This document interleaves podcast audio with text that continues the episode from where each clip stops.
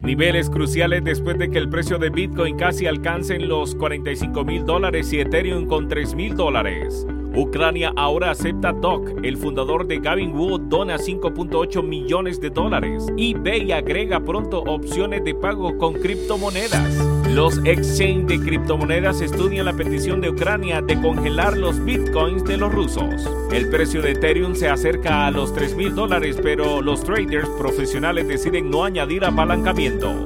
La stablecoin Tether registra un nuevo máximo histórico frente al rublo ruso por la inflación. Estoy más en las noticias.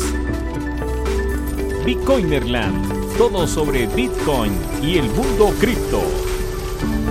Bitcoin estableció sus últimas ganancias en la apertura de Wall Street el 1 de marzo cuando los alcistas intentaron defender los máximos de 44 mil dólares. Las ganancias semanales de Bitcoin alcanzan el 17%. Los datos de Cointelegraph, MarketPro y TradingView siguieron el par de Bitcoin dólar, ya que disminuyó desde su pico local de 44.980 dólares en Bitstamp con la campana de apertura. El segundo día de negociación con el conflicto armado en Europa como telón de fondo, el martes continuó una fase sorprendentemente fría para las acciones estadounidenses y solo el petróleo mostró los efectos colaterales de la guerra de Ucrania. Gavin Wood, el cofundador de Polkadot, había compartido previamente que si la billetera de Ucrania agregaran DOC, él personalmente contribuiría con 5.8 millones de dólares. Se han respondido los llamados de la criptocomunidad para que Ucrania acepte otras criptomonedas. La cuenta oficial de Twitter de Ucrania compartió que ahora aceptará donaciones de Polkadot, mientras que pronto se agregarán otras criptomonedas.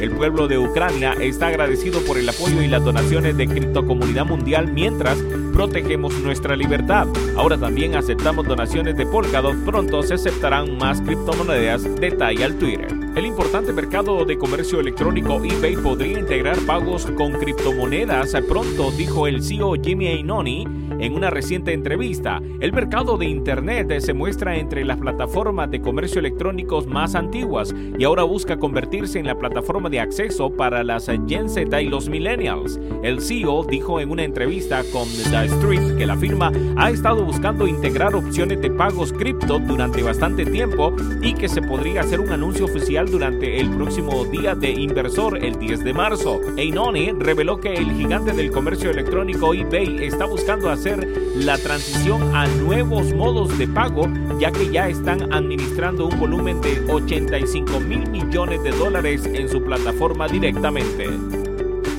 Si te gusta nuestro contenido, no olvides suscribirte y darle a la campanita para recibir las últimas noticias. Mientras en el occidente siguen imponiendo más sanciones a los bancos rusos tras la invasión a Ucrania por parte de Rusia, un funcionario ucraniano ha pedido que se sancionen también las tendencias de criptomonedas de los rusos. Mikhailo Fedorov, ministro de Transformación Digital de Ucrania, acudió a Twitter el domingo pasado para instar a los exchanges de criptomonedas mundiales a bloquear las direcciones de los usuarios rusos. Subrayó que los exchanges deberían congelar no solo las direcciones vinculadas a Rusia y Bielorrusia de forma oficial, sino también para sabotear a los usuarios comunes. Posteriormente, Fedorov señaló que algunos servicios registrados con el sector ya han procedido a la congelación de activos de Rusia y Bielorrusia, incluida la plataforma de tokens no fungibles D-Market. El precio de Ether está asaltando un nivel de resistencia clave, pero los traders profesionales son reacios a añadir apalancamiento por tres razones importantes. Aunque el precio de Ether rebotó más de un 20% desde el mínimo de los 2.300 dólares del 22 de febrero,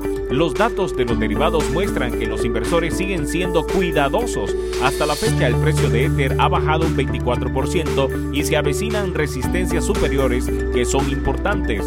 El problema más acuático de Ethereum ha sido las elevadas tasas de transacciones de la red y a los inversores les preocupa cada vez más que esto siga siendo un problema incluso después de que la red integre sus tan esperadas actualizaciones. Por ejemplo, la tasa de transacción promedio de la red de 7 días sigue estando por encima de los 18 dólares, mientras que el valor total bloqueado TBL en los contratos inteligentes de red disminuyó un 25% hasta los 111 mil millones de dólares entre el 1 de enero y 20 27 de febrero. Este indicador negativo podría explicar en parte por qué Ether ha tenido una tendencia a la baja desde el principio de febrero.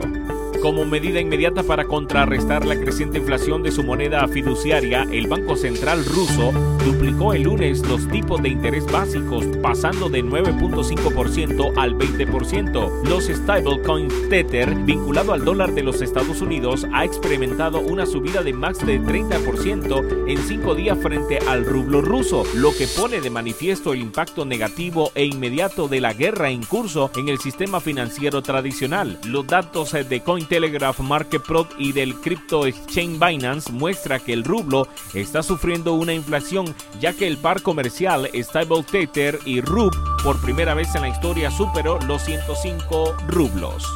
Y con esto terminamos por hoy. Si te ha servido de ayuda las noticias, no olvides darle un like y suscribirte. Hasta pronto.